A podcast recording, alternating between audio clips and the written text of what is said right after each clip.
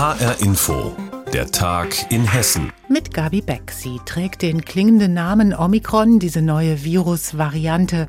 Und sie ist definitiv in Deutschland angekommen, also auch bei uns in Hessen. Fünf bestätigte Fälle gibt es hier mittlerweile und wir sind alle höchst verunsichert. Wie gefährlich ist Omikron und reicht der bisherige Impfstoff überhaupt aus? Entdeckt wurde diese Virusvariante in Südafrika. Das Land gilt jetzt als Virusvariantengebiet und es werden alle, die von dort zurückkommen, streng kontrolliert.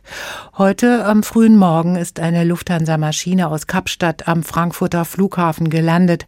HR-Info-Reporterin Vaja Stafrianos hat dort mit den Reisenden gesprochen. Auch wer geimpft und geboostert ist, muss heute Morgen bei der Einreise am Frankfurter Flughafen zusätzlich einen negativen Corona-Test vorweisen. Die Reisenden sind auch von der Fluggesellschaft noch rechtzeitig darüber informiert worden. Dementsprechend sind die meisten entspannt und gut vorbereitet. Wir mussten einen PCR-Test machen, sonst kommen sie ja nicht ins Flugzeug. Und hier nicht mehr. Hier wurde das jetzt gecheckt, ob wir alle einen PCR-Test hatten, ob wir Einreiseanmeldung gemacht haben und ob wir geimpft waren. Das ging wirklich sehr problemlos. Testergebnis kam als SMS und als E-Mail nach vier Stunden. Das wurde uns mitgeteilt, auch von der Lufthansa nochmal extra. Da kam ein bisschen Stress auf natürlich, weil die Teststellen waren schon sehr gefordert, aber ging. Also ließ sich beherrschen. Auch in Sachen Infektionsgefahr sind die Menschen, die aus Südafrika kommen, gelassen. Denn dort würden sich alle streng an die Hygieneregeln halten. Die Leute sind sehr vernünftig, besser als bei uns. Jeder versucht, sich impfen zu lassen, wenn es geht. Und sie kommen ohne Maske und ohne äh, Sanitizing der Hände nirgendwo rein.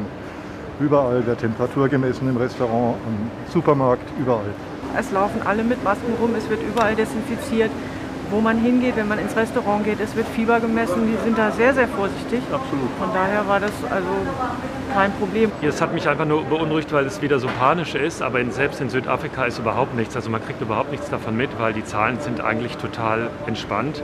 Und die infiziert waren oder sind, sind überhaupt nicht schwer erkrankt. Also von daher, ich glaube, es ist auch ein bisschen von den Medien Panikmache, finde ich. Dem Land werde Unrecht getan, wenn man jetzt mit dem Finger auf Südafrika zeigt, meint diese Frau. Es ist ja, ja eigentlich nicht die südafrikanische Variante. Sie ist nur dort zuerst festgestellt genau. worden, weil sie da so gute Sequenzierungsmethoden haben und, und so schnell sind. Aber dennoch gilt, auch wer geboostert und negativ getestet ist, zurzeit müssen alle aus Südafrika kommenden 14 Tage in häusliche Quarantäne. Die Nachbarn haben sich bereit erklärt einzukaufen, also dann schauen wir mal. Trotz strenger Kontrollen, die Omikron-Variante ist wahrscheinlich auch in Hessen angekommen, sagt der Leiter des Frankfurter Gesundheitsamts Peter Tinnemann. Da hat ja äh, die Landesregierung auch schon zu kommuniziert. Ja, es sind einige Fälle mit hochgradigem Verdacht im Moment festgestellt worden.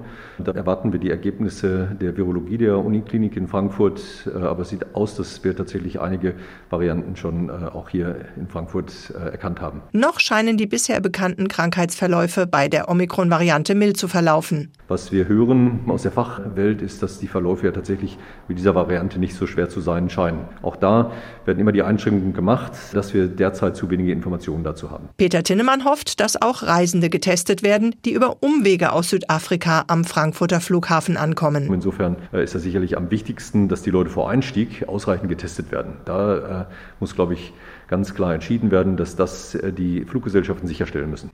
Reiserückkehrer aus Südafrika müssen in Quarantäne. Vajas Davrianos hat sie am Frankfurter Flughafen getroffen. Angesichts der neuen Variante und der steigenden Zahlen von Infizierten sollen und wollen so viele wie möglich geimpft werden. Jedoch einzig, es fehlt an Impfstoff, sagt zumindest der hessische Gesundheitsminister Kai Klose von den Grünen. Er sagt, der Bund könne nicht liefern, was ursprünglich mal angekündigt worden sei. Der Bund verteidigt sich und sagt, ihr müsst auch rechtzeitig bestellen. Wir haben bei unserem Wiesbaden-Korrespondenten Aido Makashi nachgefragt, wer hat denn nun die Schuld? Vor allem der Bund. Der hätte nämlich schon vor Wochen oder Monaten mehr Impfstoff bei den Herstellern bestellen können, mit Blick auf Boosterimpfungen, die notwendig werden, hat er aber nicht. Im Moment geht es ja vor allem um den Impfstoff von BioNTech, der nicht mehr unbegrenzt zu bekommen ist, weil die Nachfrage eben sprunghaft gestiegen ist. Die Mainzer versuchen jetzt, ihre Kapazitäten hochzufahren. Das geht aber eben nicht von jetzt auf gleich und deswegen kommt es da zu einigen Engpässen. Der Bund betont aber trotzdem immer wieder, dass insgesamt genügend Impfstoff in den Lagern liegen würde. Das ist auch so. Das hat gerade erst auch die Hessische Apothekerkammer so bestätigt. Es gibt nicht grundsätzlich einen Impfstoffmangel, aber nicht jeder Impfstoff funktioniert bei jedem Impfling. Moderna zum Beispiel wird erst für die Altersgruppe über 30 Jahren empfohlen und deswegen ist es jetzt eine logistische Aufgabe zu gucken, also etwa in den Hausarztpraxen oder in den Betrieben, wer will sich eigentlich genau impfen lassen und wie bekommen wir das mit dem Impfstoff hin, den wir gerade haben. Manche Impfstellen schaffen das besser, andere müssen wohl tatsächlich wenige Termine absagen, aber es gibt nach meinen Recherchen keine Absageflut von Terminen. Also alles eine Frage der Verteilung. Du hast die Logistik angesprochen. Haben alle in Hessen rechtzeitig ihre Bestellung abgegeben? Es hat sich in den vergangenen Wochen und Monaten ein Rhythmus eingespielt. Bis Dienstagmittag bestellen, dann kommt der benötigte Impfstoff für die laufende Woche auch am Montag an. Daran hat sich wenig geändert. Das heißt aber auch, wer nicht rechtzeitig bestellt hat, der sitzt am Ende eben auch auf dem Trockenen. Jetzt kann ich zumindest nicht ausschließen, dass es da nicht auch der ein oder andere Besteller in Hessen verbockt hat. Wie gesagt, das wären dann die Hausärzte oder die Betriebsärzte zum Beispiel, nicht das Land. Von Engpässen hören wir sonst noch aus Niedersachsen oder Brandenburg. Es gibt aber auch Bundesländer, da funktioniert mit der Terminvergabe gerade offenbar alles reibungslos. Da können potenzielle Impflinge aus mehreren, oft sehr zeitnahen Terminen sogar auswählen. Das hören wir aus Nordrhein-Westfalen. Das legt zumindest für mich den Verdacht nahe, dass nicht nur der Bund was für diesen kleinen Engpass kann, sondern eben auch noch andere zumindest eine Teilschuld mittragen. Hier also die Hausärzte und die Betriebsärzte. Sagt Aido Makashi im Gespräch mit Kollegin Doris Renk über die ruckelige Impfkampagne. Es hakt an der Logistik in Hessen. Eigentlich wollte er schon längst seine Tennisakademie der Superlative in Hochheim eröffnen. Das hatte Boris Becker noch bei der Grundsteinlegung so verkündet. Nun gab es Architektenwechsel und andere Hindernisse, so dass erst heute die erste Tennishalle eingeweiht werden konnte von dem gesamten Projekt. Matthias Merget war dabei. Das Riesenprojekt ist noch eine halbe Baustelle. Immerhin acht Plätze in einer supermodernen Halle sind schon mal fertig. Nach einem kurzen Rundgang durch die Academy stellt Becker erstmal klar. Entscheidend ist eben, was auf dem Platz gemacht wird. Äh, das ist eine sehr moderne Tennisanlage mit einem tollen Fitnessraum. Aber leider entscheidet das nicht, wie gut oder schlecht ein Spieler wird, sondern die Arbeit liegt eben auf dem Platz. Aber hier sind gute Voraussetzungen geschaffen. Was ja schon mal ein wichtiger Schritt ist. Aber die Anlage ist noch lange nicht fertig. Zurzeit werden die Außenplätze gebaut, damit im Frühjahr auch draußen trainiert werden kann. Leistungstennis steht im Vordergrund, aber die Hürde, Teil der Academy zu werden, soll gar nicht zu hoch sein, sagt Khaled Etzidine, der Investor des Projekts. Kommen kann jeder. Wir schauen uns die Kinder an. Es muss kein Champion zu uns kommen. Wir wir wollen sehen, dass ein Kind motiviert ist, dass ein Kind die körperlichen Möglichkeiten hat, an diesem Sport aktiv teilzunehmen und mitzumachen und sich auch zu verbessern. 270 Jugendliche sollen hier später einmal ausgebildet werden und in der Academy auch teilweise leben und schulisch betreut werden.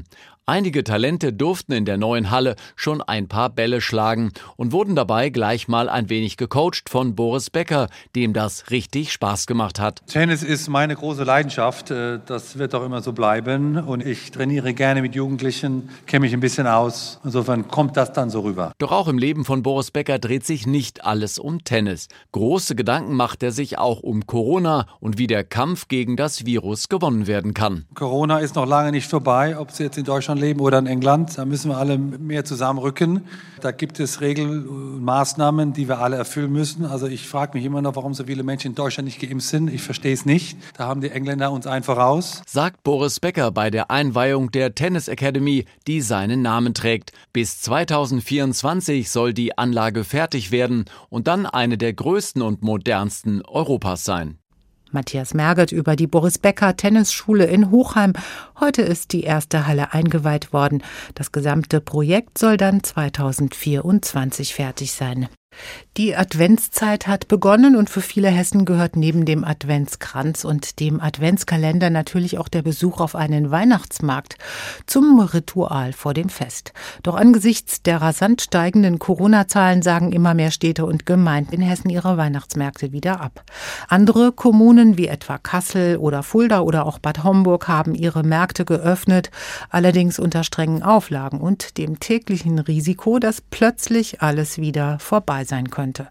Da will es so richtig vorweihnachtlich nicht werden. Hat Rainer Janke beobachtet. Budenzauber, Weihnachtsmusik, Glühweinduft. In Körle werden die Bürger das am nächsten Wochenende erleben können. Dort soll nämlich der Weihnachtsmarkt stattfinden, als einer von zweien überhaupt im Schwalm-Eder-Kreis. Bürgermeister Mario Gerhold. Ich bin halt der Auffassung, dass man nicht ständig überlegen muss, was man alles ausfallen lässt, sondern auch, was man den Menschen noch bieten kann. Denn es ist natürlich traurig, dass während des Lockdowns äh, viele Menschen daheim bleiben oder sich vielleicht auch noch im Privaten treffen.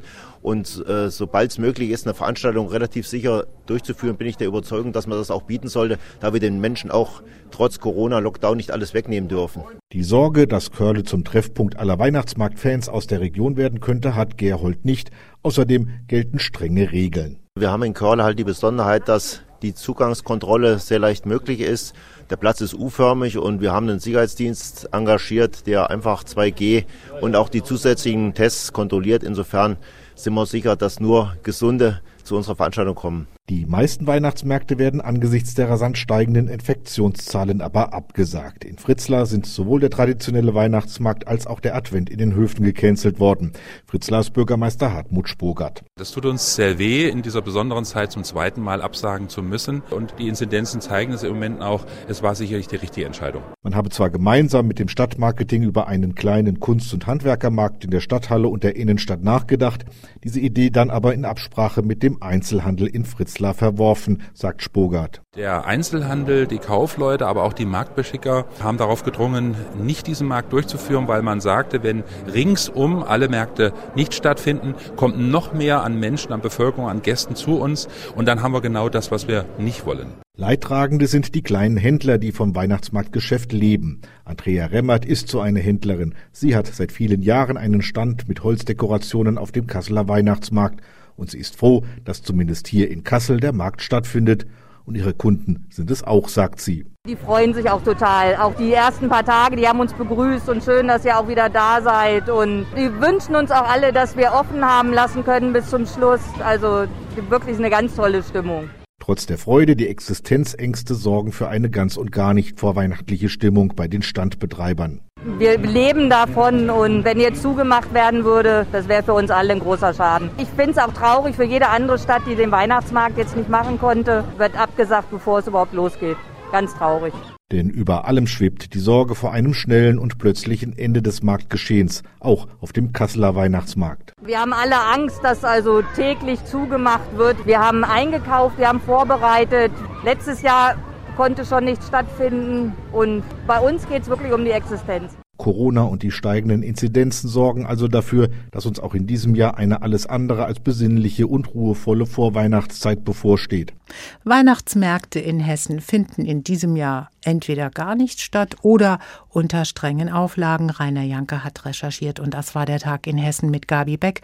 Die Sendung gibt's auch in der ARD Audiothek.